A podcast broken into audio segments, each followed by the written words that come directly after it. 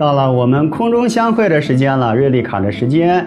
好，今天我们的内容跟你的声音有关。声音好，我把内容给各位说一下啊。一个声音好听的人，他会对自己说话。我再说一次，一个声音好听的人，他会对自己说话。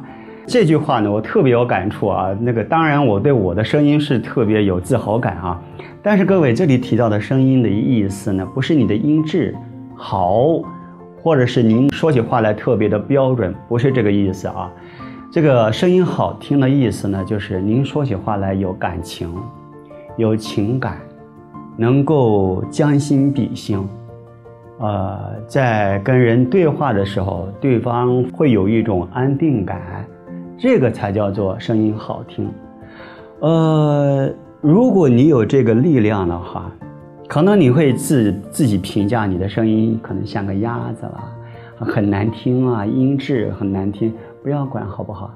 那是你自己认为，别人听起来有感情。这个才叫做好听。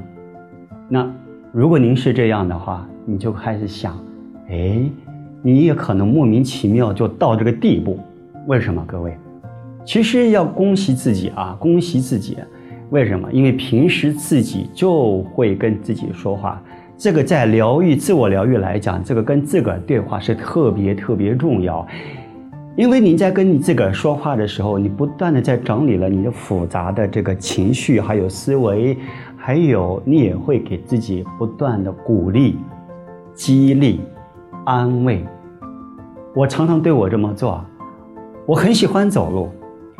走路的时候，各位，我不是戴耳机听音乐，不是，我会像一个疯子一样自言自语，哒哒哒哒哒哒哒。所以有一天你在路上遇见了我，我在路上哒哒哒哒说话的时候。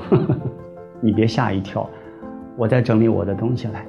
我通过自言自语跟自个儿对话，给自己打气呀，给自个儿鼓励啦，给自己在痛骂自己啊，给自己告诉另一个自己在解答自己的问题。当你形成习惯了之后，而且你从一大早到晚上养成习惯的时候，你自然而然，你在跟对方说话的时候，你的音频。你的情感，你的语调，它也会跟着进来了，好听，听的人会觉得特别舒服。